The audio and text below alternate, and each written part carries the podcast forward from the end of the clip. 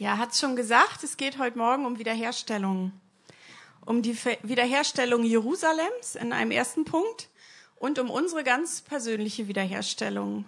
Und da wenden wir uns dann auch wieder unserem TL-Jahresthema zu. Ich habe mich an die Anweisung gehalten. Es geht um emotionale Reife und geistliches Wachstum oder neudeutsch Growing into Maturity. Ja. Aber gerade aus aktuellem Anlass Moment, klappt das jetzt mit der Technik? Möchte ich anfangen mit der Wiederherstellung Jerusalems. Ähm, die letzten paar Wochen waren ja mal wieder sehr spannend. Ihr habt das alle mitgekriegt. Unruhen auf dem Tempelberg. Die halbe islamische Welt ist auf den Barrikaden. Und ich möchte jetzt mit dem Wort Gottes anfangen. Ich möchte euch ein paar Verse lesen aus Psalm 102. Hm. Ja, da steht dann, in Vers 14, du Herr wirst aufstehen, wirst dich Zions erbarmen, denn es ist Zeit, ihn, das ist die Berg, der Berg und die Stadt Zion zu begnadigen, denn gekommen ist die bestimmte Zeit. Denn der Herr wird Zion aufbauen, er wird erscheinen in seiner Herrlichkeit. Er wird sich wenden zum Gebet der Verlassenen, ihr Gebet wird er nicht verachten. Dies sei aufgeschrieben für die künftige Generation, und ein neu geschaffenes Volk soll ja loben. Lobpreis, auch wieder am Ende. Aber was auch am Vers 19 besonders interessant ist, dort steht, dies sei aufgeschrieben, diese Verse für die künftige Generation. Und im Hebräischen steht für künftige Generation das Wort Dor Acharon. Dor ist die Generation und Acharon ist die letzte. Also das ist aufgeschrieben für die letzte Generation, das heißt für die, die in der Endzeit leben. Also es spricht ganz direkt zu uns. Wir sollen uns also daran erinnern, dass der Herr Jerusalem begnadigt, dass er es wieder aufbaut und dass er dort erscheinen wird in seiner Herrlichkeit. Das steht schon in den Psalmen. Und wir wissen ja alle aus dem Neuen Testament, Jerusalem ist die Stadt, in der Jesus zurückkehrt. Das heißt, Jesus wird dort erscheinen in seiner Herrlichkeit. Ja, 2017 ist ein spannendes Jahr. Ähm, ihr habt das ja in meiner letzten Predigt schon mitbekommen. Wir feiern dieses Jahr 50 Jahre Wiedervereinigung Jerusalems. 1967 wurde Jerusalem, es war 19 Jahre lang eine geteilte Stadt, wiedervereinigt. Hier ist ein ganz bekanntes Bild, leider ein bisschen verpixelt, ist halt auch schon alt, aber da sehen wir, wie die jüdischen Rabbiner an der Westmauer das Schofarhorn geblasen haben, nachdem sie äh, die Altstadt wieder vereinigt haben, 1967. Ja, seit 1967, seit 50 Jahren steht Jerusalem wieder ganz unter jüdischer Herrschaft. Und das ist das erste Mal seit 135 nach Christus. Also schon bedeutend. 135 nach Christus gab es den letzten jüdischen Aufstand gegen die Römer. Es war der Bar Kochba Aufstand. Und danach wurde alles, was von Jerusalem noch übrig war, zerstört, die Juden in alle Welt zerstreut. Und auf dem Standpunkt des früheren Tempels wurde ein Jupitertempel errichtet. Ja. Warum ist das so wichtig, dass Jerusalem seit 50 Jahren wieder in jüdischer Hand ist? Warum ist das bedeutsam? Interessanterweise hat Jesus darüber gesprochen. Er sagt in Lukas 21, eine seiner Endzeitreden, und sie, die Juden, werden fallen durch die Schärfe des Schwertes und gefangen weggeführt werden unter alle Nationen. Und Jerusalem wird zertreten werden von den Nationen, bis die Zeiten der Nationen erfüllt sein werden. Also Jesus hat vorausgesagt, Jerusalem wird zerstört, es wird zertreten von den Nationen und nachdem nach 135 nach Christus kam über Jahrhunderte eine Fremdherrschaft nach der anderen, ganz verschiedene Reiche haben diese Stadt ähm, besetzt. Sie wurde neunmal zerstört und wieder aufgebaut. Also sie wurde wirklich zerstört von den Nationen. Und er sagt, ja, dass diese Zeiten der Nationen aber auch zu Ende gehen. Und seit 1967 ist Jerusalem das erste Mal wieder in jüdischer Hand. Das zeigt uns, die Zeiten der Nationen gehen zu Ende. Nun, was heißt das? Zum einen bedeutet die Zeiten der Nationen, dass Gott damals seinen Fokus vom jüdischen Volk weggerichtet hat auf den Rest der Welt. Das Evangelium ging in alle Nationen. 2000 Jahre lang ist es um die Welt gegangen. Es wird auch jetzt noch verkündet. Aber diese Zeit geht ihrem Ende entgegen. Und wenn die Zeit der Nation zu Ende geht, geht Gottes Fokus wieder zurück auf Jerusalem und das jüdische Volk. Daraus können wir ableiten, wenn es je an der Zeit war, das Evangelium allen Nationen zu verkünden, dann jetzt. Weil wir haben nicht mehr viel Zeit. Und zweitens ist es wichtig, unseren Fokus wieder zu richten, zu gucken, was läuft in Israel, was Gott tut, äh, tut Gott dort, was passiert dort. Ja, diese 50 Jahre sind auch deshalb spannend. Vor 50 Jahren wurde Jerusalem wieder vereinigt und 50 äh, Jahre vorher, vor 100 Jahren, wurde Jerusalem von der Herrschaft der Türken befreit. Das war 1917. Die Briten haben damals Jerusalem befreit von muslimischer Herrschaft, von den Türken, vom Osmanischen Reich.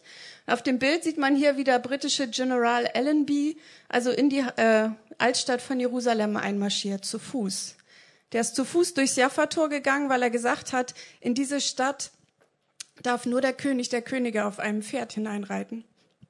Es war ein sehr, sehr gläubiger Mann. Ja, also vor 100 Jahren wurde Jerusalem von muslimischer Herrschaft befreit und vor 100 Jahren ist noch was passiert. Die britische Regierung hat damals die sogenannte Balfour-Erklärung erlassen. Ihr seht hier den Lord Balfour, das war der britische Außenminister. Und er hat in einem Brief geschrieben, dass die britische Regierung sich verpflichtet, einen jüdischen Staat im Nahen Osten zu errichten. Und diese Erklärung wurde nachher vom Völkerbund und von den Vereinten Nationen anerkannt. Also das ist im Prinzip die völkerrechtliche Grundlage für die Existenz des Staates Israels. Vor 100 Jahren geschehen. Interessant. Und jetzt gehen wir noch 50 Jahre zurück. 1867, da ist auch was Spannendes passiert. Da hat nämlich der Sir Charles Warren, das ist der Gentleman hier in der Mitte mit dem Gewehr, er ist ein britischer Archäologe, der hat in Jerusalem gegraben und der hat die antike Davidstadt wiedergefunden und auch ähm, archäologische Funde, die belegen, dass der jüdische Tempel tatsächlich dort gestanden hat. Es war eine riesige Entdeckung damals in der Archäologie und dadurch wurde die, ein neues Wissenschaftsfeld begründet, die biblische Archäologie. Und seitdem gehen immer wieder Archäologen nach Israel mit ihrer Bibel, gucken, was steht wo, fangen an zu graben und Halleluja, sie finden was. Ähm, ja, also das ist vor 150 Jahren passiert. Und das ist ja schon irgendwie ein interessantes Muster, ne? 1867 diese Geschichte, dann 1917, äh, 1967 der Sechstagekrieg und jetzt sind wir im Jahr 2017, wieder 50 Jahre weiter. Und wir wissen ja, die Zahl 50 in der Bibel hat eine besondere Bedeutung. Nach 50 Jahren beziehungsweise nach 49 Jahren kommt das Jubeljahr. Das ist ein Jahr, in dem wiederhergestellt und zurückerstattet wird. Schuldner bekommen, beziehungsweise Leute, die anderen was schulden, äh, nee, Leute, denen was geschuldet wird, bekommen das alles wieder zurück. Ja, Schulden werden beglichen, ursprüngliche Zustände und Besitzverhältnisse werden geklärt und es wird wiederhergestellt. Das ist natürlich die spannende Frage, was passiert dieses Jahr? Ich muss euch enttäuschen, ich weiß es nicht. Aber wir können ganz sicher sein, dass auch dieses Jahr Dinge passieren werden, die dazu führen, dass Jerusalem, diese Stadt, wieder ihr, näher an ihre endzeitliche Berufung kommt. Ja? Ähm, und die spannende Frage ist ja, was ist eigentlich die endzeitliche Berufung Jerusalems? Hat jemand eine Ahnung? Was ist die Berufung Jerusalems in der Endzeit? Ja, Genau, der Thron der Messias, des Messias. Jesus wird dorthin zurückkommen, aber wird auch von dort regieren, und zwar tausend Jahre. Also das muss man sich mal auf der Zunge zergehen lassen.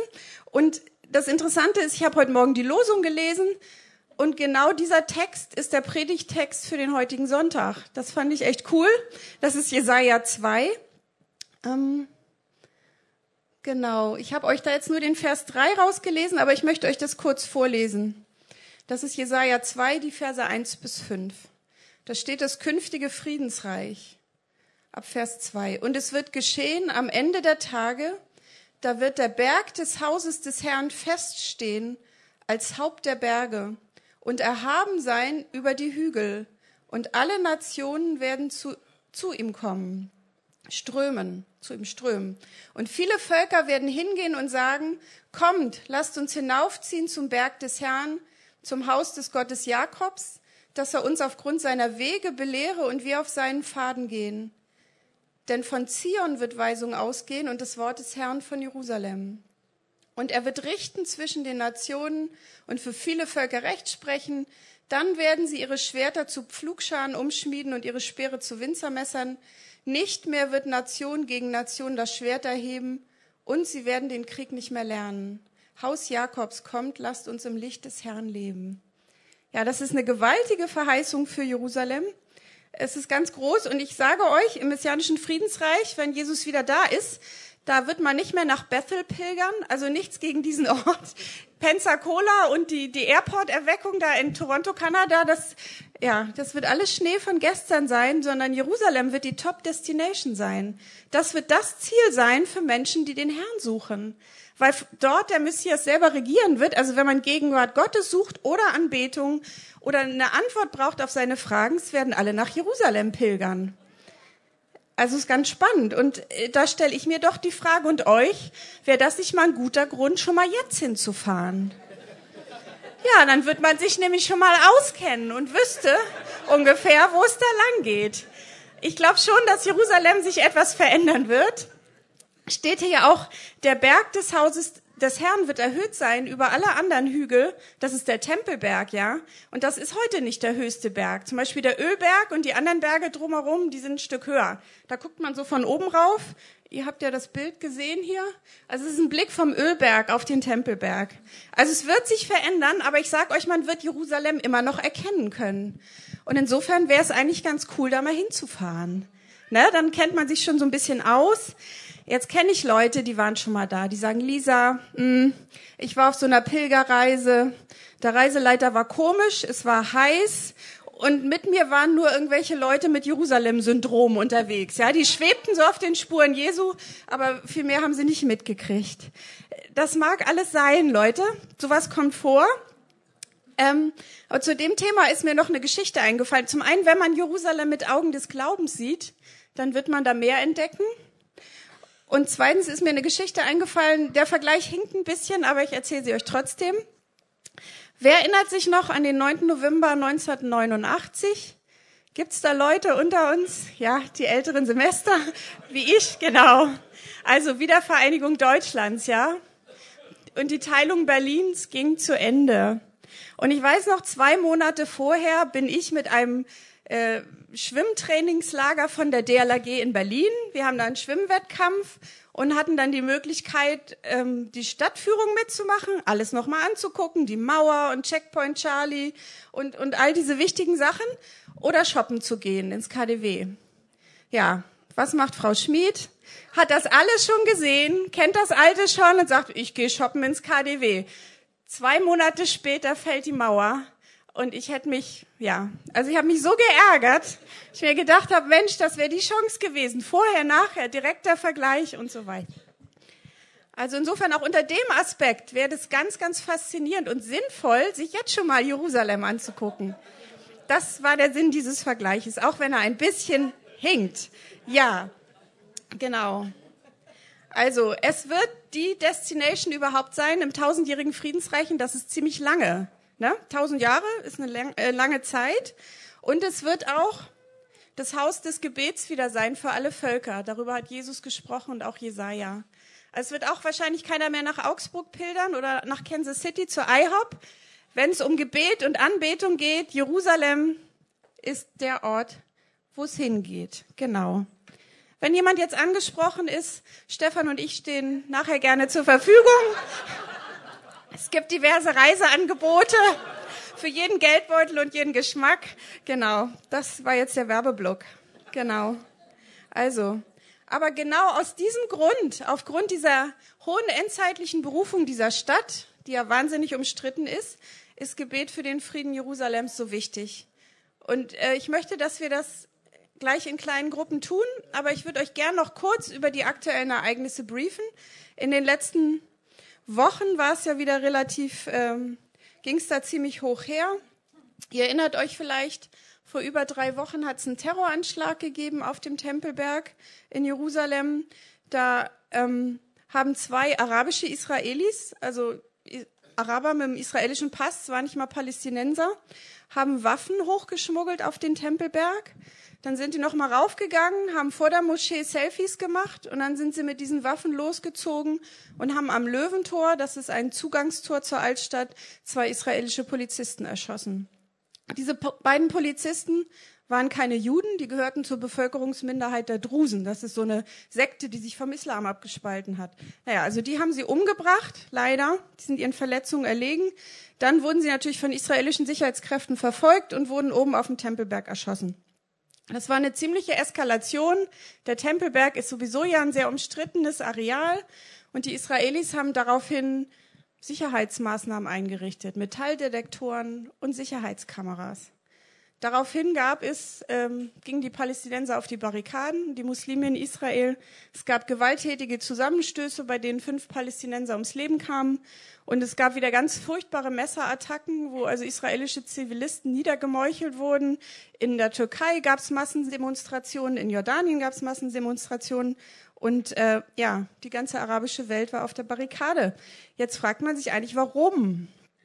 Das ist ja eine ganz berechtigte Frage, ne? Jede Regierung im Nahen Osten, auch die muslimischen, schützen mittlerweile ihre Heiligtümer mit Metalldetektoren und Sicherheitskameras. Weil es schon Anschlagsversuche auf die große Moschee in Mekka gegeben hat, auf die Prophetenmoschee in Medina und in Mossul ist auch eine riesige Moschee vor kurzem in die Luft gesprengt worden vom IS. Also es ist völlig normal im Nahen Osten, gerade auch weil viele muslimische Heiligtümer angegriffen werden, dass man seine heiligen Stätten so schützt. Also Israel hat im Prinzip das gemacht, was völlig üblich ist in der, Re in der Region und auch verantwortungsbewusst ähm, zur Sicherheit aller, die dahin pilgern. Ja, also was ist eigentlich das Problem? Das Problem ist eine Lüge und eine Hetzpropaganda, die seit 1929 im Nahen Osten verbreitet wird der berüchtigte Großmufti von Jerusalem, Hajj al-Husseini, das war ein Busenfreund von Adolf Hitler, der hat 1929 die Lüge in die Welt gesetzt, dass die Juden die Al-Aqsa-Moschee auf dem Tempelberg zerstören wollen. Und das wird seitdem in islamischen Kreisen propagiert, rauf und runter. Übers Internet, in den Moscheen und so weiter. Es gibt in Nordisrael eine arabische Stadt, die heißt Um el-Fachem und da sitzt das Haupt der islamischen Bewegung in Israel. Das ist ein Scheich, Raed Salah. Und der tut seit Jahrzehnten nichts anderes, als diese Propaganda zu verbreiten. Da gibt's riesige Poster in dieser Stadt. Da siehst du den Tempelberg mit der Al-Aqsa-Moschee. Und da drüber steht auf Arabisch, die Juden wollen es zerstören, verteidigt Al-Aqsa. Ähm, es gibt einen, den Leiter der Moslembruderschaft, der sitzt in Katar, Sheikh Yusuf Kardawi der verbreitet genau dasselbe über alle Medienkanäle in, in die islamische Welt. Die Juden wollen Al-Aqsa zerstören.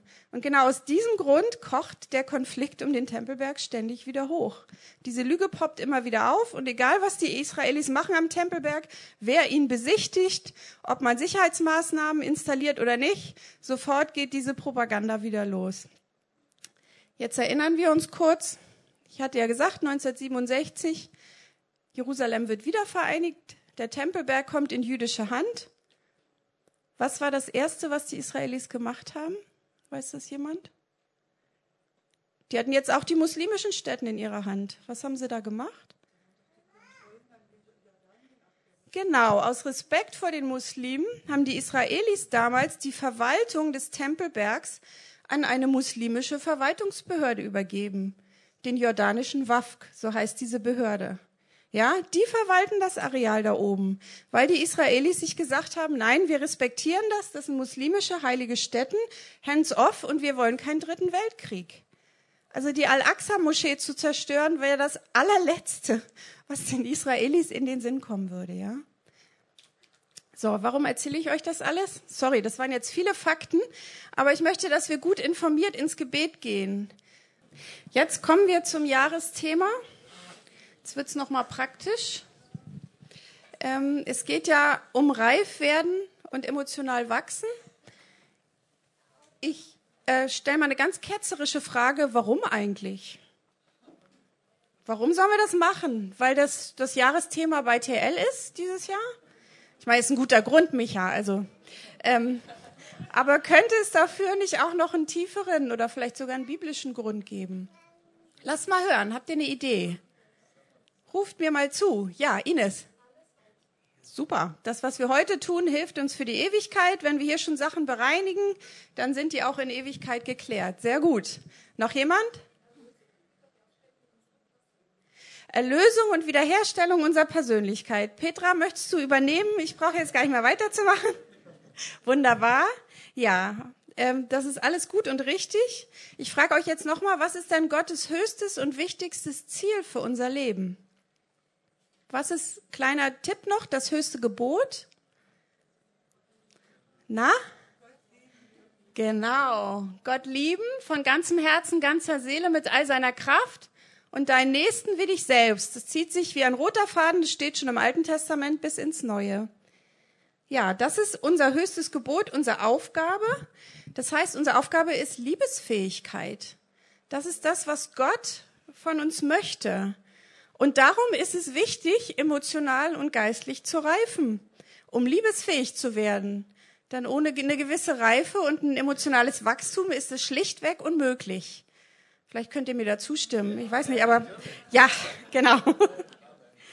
ähm, und was ich aber auch noch so spannend finde, ist, dass Liebesfähigkeit ganz viel mit dem Missionsbefehl und mit unserem Auftrag hier auf der Erde zu tun hat. Nämlich das Evangelium zu predigen und zu Jüngern zu machen. Denn unser Erkennungszeichen, was wird denn das Erkennungszeichen hier sein auf der Erde? Dass wir Liebe haben untereinander, genau. Und Gott ist ja auch selbst die Liebe. Also an uns soll die Welt erkennen, dass Gott Liebe ist und wir sollen sie damit so eifersüchtig machen und begeistern, dass sie es alle auch wollen. Und auch deshalb ist es unheimlich wichtig, liebesfähig zu werden. Und mich begeistert das so, wie ganzheitlich da die Bibel ist in unserem, in ihrem Ansatz. Wir denken ja oft griechisch und äh, teilen das Leben und auch unseren Dienst und unseren Auftrag so in Kästchen ein. Ne? Da gibt's die Missionsbegeisterten, die rausgehen in alle Welt, das Evangelium verkünden. Dann gibt's die Seelsorger, die sind so mehr nach innen gekehrt. Die Fürbitter, die Israel-Freaks, ja. Wir haben das alles so schön sortiert und eingeteilt. Und natürlich hat jeder von Gott ein besonderes Mandat bekommen. Das hat der Tobi letzte Woche ganz super erklärt. Aber dennoch, Liebesfähigkeit ist eigentlich Grundvoraussetzung und unverzichtbar für jeden dieser Bereiche. Weil sonst klappt's einfach nicht. Sonst äh, ist unser Zeugnis nicht effektiv und ich predige mir da selber. Ja? Ähm, das ist also die Grundvorsetzung und unser höchstes Ziel in jedem dieser Dienste, in jedem Auftragsbereich. Und deshalb ist es einfach wichtig, sich mit dem Thema emotionales und geistliches Wachstum zu beschäftigen. Vielleicht sagt jetzt mancher Mensch, ich will raus zu den Leuten, ich will was bewirken.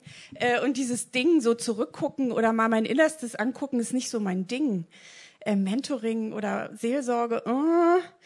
Aber leider ist es statistisch oft so, dass auch Missionsteams oft an zwischenmenschlichen äh, Problemen sich aufreitern, reiben oder sogar scheitern. Doro nickt da hinten, statt so an den, an den Herausforderungen im Einsatzland. Also es ist einfach ein Bereich, der für alle unsere verschiedenen Dienste und Aufgaben grundlegend ist. Ja, also können wir hier mal festhalten, emotional und geistlich reifen ist unverzichtbar zu unserem eigenen Besten, aber insbesondere auch für unsere Umgebung. Dadurch werden wir nämlich genießbarer für Ehepartner, Geschwister, Gemeindemitglieder, Arbeitskollegen, WG-Mitbewohner, damit sie die Liebe an Gottes an uns ablesen können und dass wir diese Liebe ausstrahlen können und damit auch Gottes Auftrag effektiver ausführen können. Ja, das ist ja alles schön und gut, aber wie geht denn das jetzt? Gell? Nächste Frage. Wie geht's? Und einige von euch haben ja das Buch auch von dem Pete Scazzaro gelesen und er propagiert da, man soll auch mal den Blick zurückwenden und gucken, was hat mich geprägt? Was sind meine Prägungen? Ja, und ich verrate euch, dieser Blick zurück ist biblisch. Es gibt Leute, die das bestreiten, aber es ist biblisch. Da habe ich euch auch noch eine Folie mitgebracht? Genau. Da steht nämlich in Epheser 2, 22 bis 24, legt von euch ab den alten Menschen mit seinem früheren Wandel, der sich durch trügerische Begierden zugrunde richtet. Erneuert euch aber in eurem Geist und Sinn und zieht den neuen Menschen an, der nach Gott geschaffen ist, in wahrer Gerechtigkeit und Heiligkeit. Das heißt, wir sollen Altes ablegen und Neues anziehen. Man kann aber Altes nur ablegen, wenn man sich dessen mal bewusst ist. Ne? Was hat mich denn geprägt? Warum raste ich denn jedes Mal so aus, genau wie mein Vater das damals getan hat in einer bestimmten Situation? Ja, also es ist wichtig, Neues anzuziehen. Dafür müssen wir Altes ablegen und das müssen wir uns erstmal bewusst machen. Und ich verrate euch, das, das geht eigentlich am besten, wenn man mal jemand anders drauf gucken lässt, weil meistens ist man selbst betriebsblind. Na, alle anderen merken es, nur man selber denkt, ja, ich bin ganz okay, die anderen sollen sich mal ändern.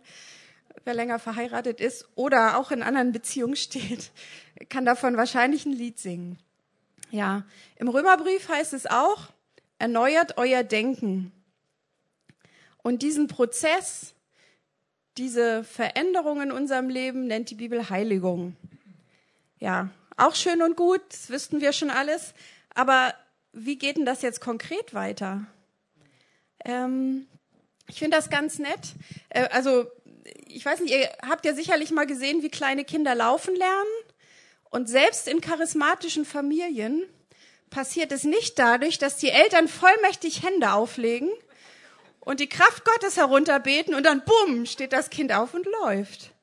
Nee, es läuft. Moment, es läuft, gleich läuft's, Schritt für Schritt. Und das haben auch die, hat auch die Psychologie und die Pädagogik schon längst herausgefunden. Der Mensch lernt und entwickelt sich schrittweise und in Prozessen. Und das können wir an Kindern sehr, sehr schön sehen. Wir sind ja auch alle Gotteskinder und mit der Neuschöpfung und so weiter geht's dann los im neuen Leben. Und auch da geht es schrittweise vor sich. Natürlich gibt es auch dieses übernatürliche Eingreifen Gottes. will ich gar nicht leugnen. Jemand legt Hände auf Wumm, Baff und alles ist anders. Es gibt Menschen, die sind in einer so einer Begegnung äh, von Süchten frei geworden zum Beispiel. Das gibt es auch. Aber wenn wir mal ehrlich sind, müssen wir feststellen, dass allermeistens äh, das nicht so läuft, sondern dass es ein schrittweises Wachstum ist. Ja, also, und selbst wenn Altes wegfällt durch übernatürliches Eingreifen Gottes, muss das Neue erst eingeübt werden. Das ist auch so. Ist ja nicht so, man nimmt uns was weg, was uns vielleicht jahrelang geprägt hat. Ja, und dann stehen wir da und fragen uns, und wie verhalte ich mich jetzt? Ne? Also das Neue muss eingeübt werden, Schritt für Schritt. Und da möchte ich euch auch noch ein äh, prominentes Beispiel geben. Da hat der Tobi Kremer auch letzte Woche drüber gepredigt. Die Wandlung vom Saulus zum Paulus. Ich auch ganz spannend. Gott haut den ja von seinem hohen Ross herunter. Er ist drei Tage blind, kennt, dass Jesus der Messias ist. Dann wird er wieder sehend, fängt gleich an zu predigen. Aber was dann passiert, darüber wird eigentlich selten gepredigt. Der geht dann drei Jahre nach Arabien alleine und überdenkt seine Theologie. Das heißt, der hat sein, seine ganzen Denkprozesse, seine ganze Prägung nochmal mit Gott gemeinsam angeschaut, hinterfragt und es hat sich was verändert. Und dann wird er zehn Jahre lang nach Tarsus geschickt, da wo er ursprünglich herkam. Und erst 13 Jahre später, nach diesem phänomenalen, riesigen Erlebnis mit Gott, geht er auf seine Missionsreisen. Also auch Paulus musste Schritt für Schritt das Neue einüben. Das ging nicht von jetzt auf gleich. Und ehrlich gesagt finde ich das sehr tröstlich. Wisst ihr, wenn mich hier in der Predigt was anspricht und ich merke in meinem Herzen, ich muss in meinem Leben was ändern, stehe dann auf oder gehe hier nach vorne und empfange Gebet. Und wenn dann am nächsten Tag nicht sofort alles anders ist, dann hat das nichts damit zu tun, dass ich zu wenig Glauben hatte oder dass die Leute vom Ministry-Team nicht vollmächtig oder gesalbt genug waren oder dass es einfach nicht funktioniert. Nee, jetzt geht es darum, das Neue einzuüben, Schritt für Schritt den neuen Weg zu gehen. Und ich finde das ganz spannend. Der Bob Hatton hat das mal zum Thema Prophetie so schön erklärt. Der hat sinngemäß gesagt, ein prophetisches Wort, das über dir ausgesprochen wird, ist keine magische Formel. Ja, jemand spricht es aus über dir und dann ist alles anders, sondern es ist eine Einladung zu einem Prozess. Und es ist meistens ein Prozess der Veränderung. Und dann geht es darum, Neues einzuüben. Und wie gesagt, diesen Veränderungsprozess nennt die Bibel Heiligung. Das habe ich schon erwähnt. Schritt für Schritt. Und dazu sagt uns die Bibel dann nochmal, jagt dem Frieden nach mit jedermann unter Heiligung, ohne die niemand den Herrn sehen wird. Das heißt, die Bibel fordert uns auf, in diesem Prozess aktiv mitzuwirken. Das heißt, jagt der Heiligung nach. Also ist von uns was gefragt. Es ist nicht nur, oh Gott, veränder mich, sondern was ist mein Teil und was kann ich dazu tun? Ja, genau. Also Aussagen wie, ja, so bin ich halt, ne? Bin auch schon zu alt und eingefahren oder zu settled oder zu weit voraus in meinem Leben oder schon weit fortgeschritten, da ändert sich eh nichts mehr.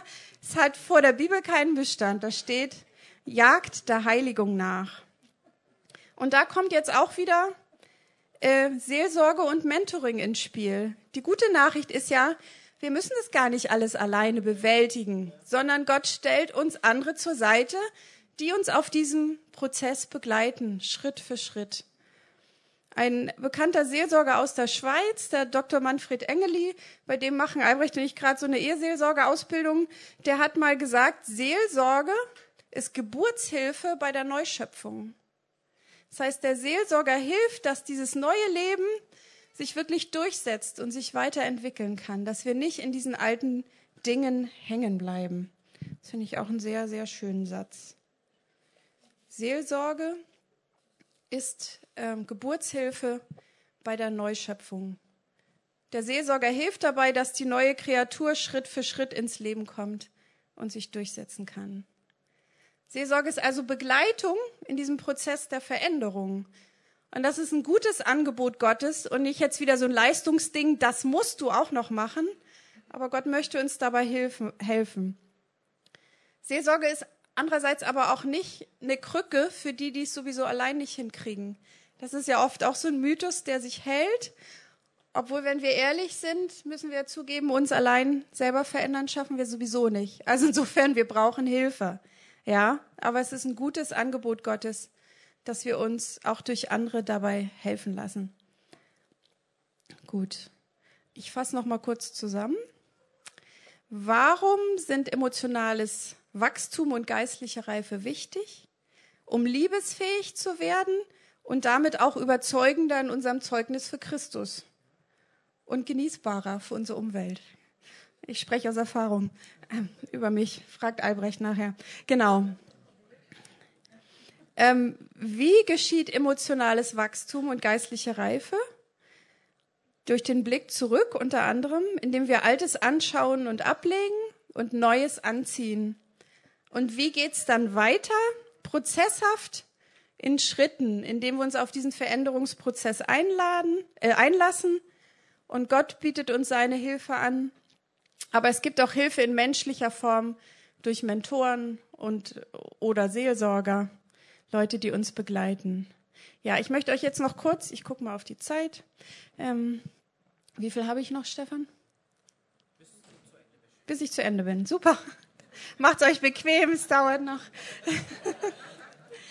ich möchte euch jetzt noch kurz ein ähm, seelsorgerliches Konzept aus der Ehearbeit vorstellen. Wir studieren da jetzt gerade und auch wenn ich euch das jetzt erkläre, wir haben das auch noch nicht so drauf, aber ich fand es einfach sehr hilfreich. Ähm, und zwar das Gott-Ehe-Dreieck. Könnt ihr das alle sehen? Und da geht's im Prinzip auch wieder um diese Frage, um das erste Gebot, dass ich Gott vom ganzem Herzen liebe und meinen Nächsten wie mich selbst. Und jetzt mache ich hier mal diesen Pointer an und versuche euch das zu erklären.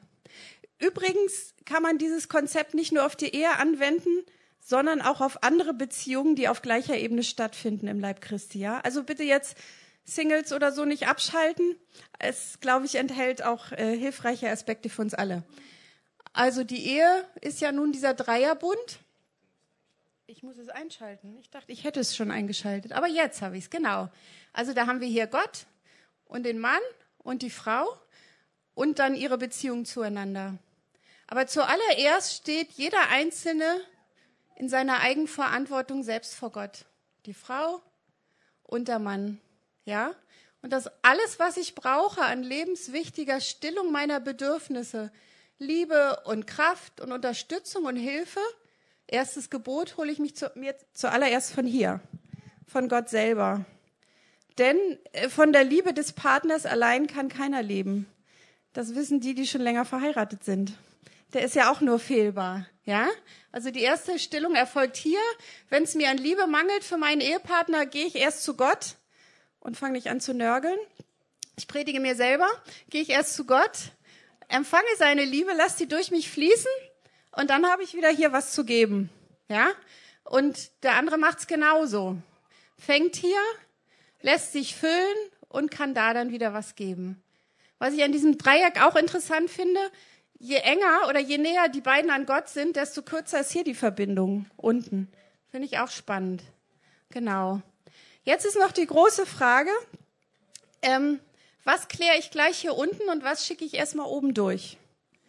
Ähm, und da hat unser Studienleiter also diese Regel oder aufgestellt, alles was ermutigt, den anderen aufbaut, stärkt, ihm hilft, das kann ich gleich hier direkt durchschicken.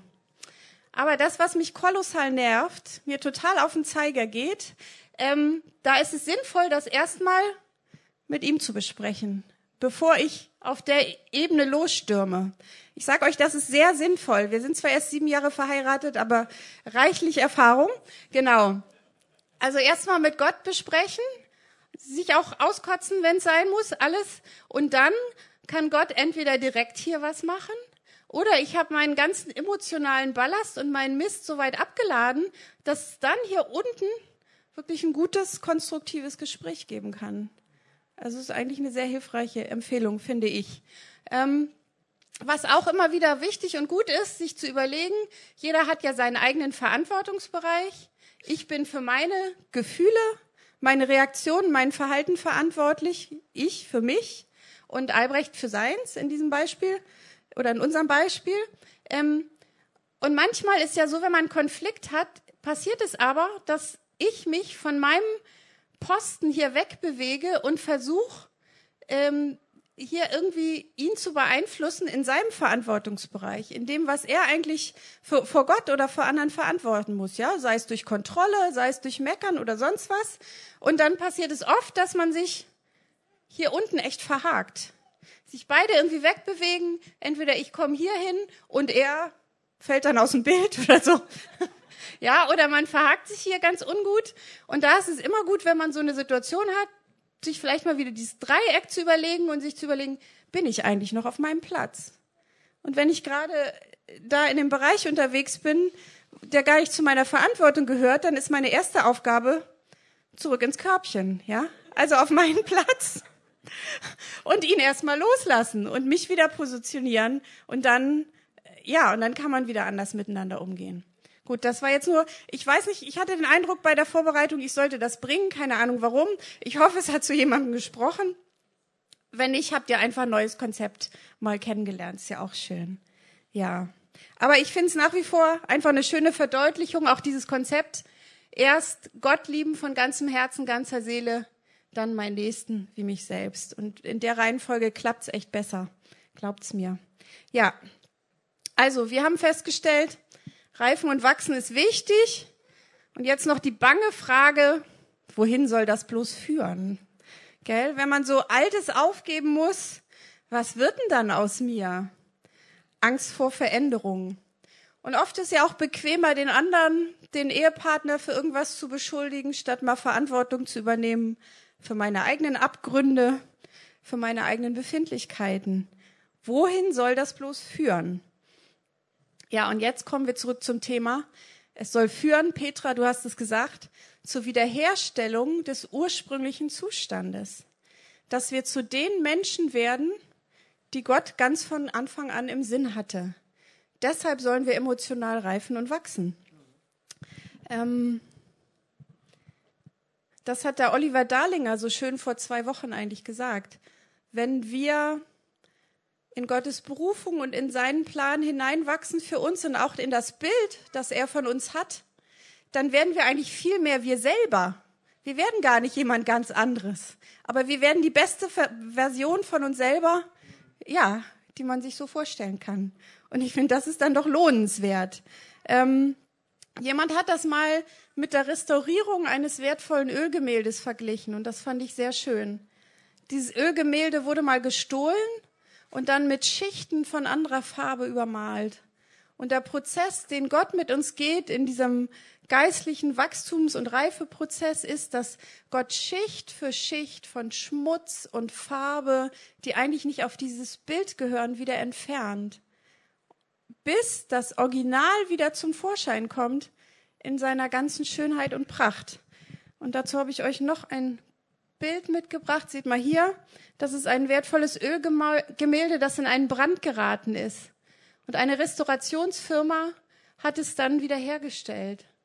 Und das möchte Gott mit uns machen, dass wir seine originale Idee wieder werden. Und das ist ein sehr lohnenshafter, lohnenswerter Prozess. Das Endergebnis ist so viel herrlicher. Ähm, und es ist ein Prozess. Diese Wiederherstellung ist ein Prozess. Und ich möchte uns alle ermutigen, uns diesem Prozess zu stellen. Sei es, dass wir das Buch von dem Pete Scazzaro durcharbeiten, sei es, dass wir uns einen Mentor oder einen Seelsorger suchen oder einen Gebetspartner, dem wir erlauben, in unser Leben hineinzusprechen. Und wie bei der Wiederherstellung Jerusalems wird das Endergebnis viel herrlicher sein als das, was wir jetzt sehen. Und es wird erlösenden Charakter haben für uns selbst und für unsere Umgebung. Und dazu möge uns Gott helfen. Amen.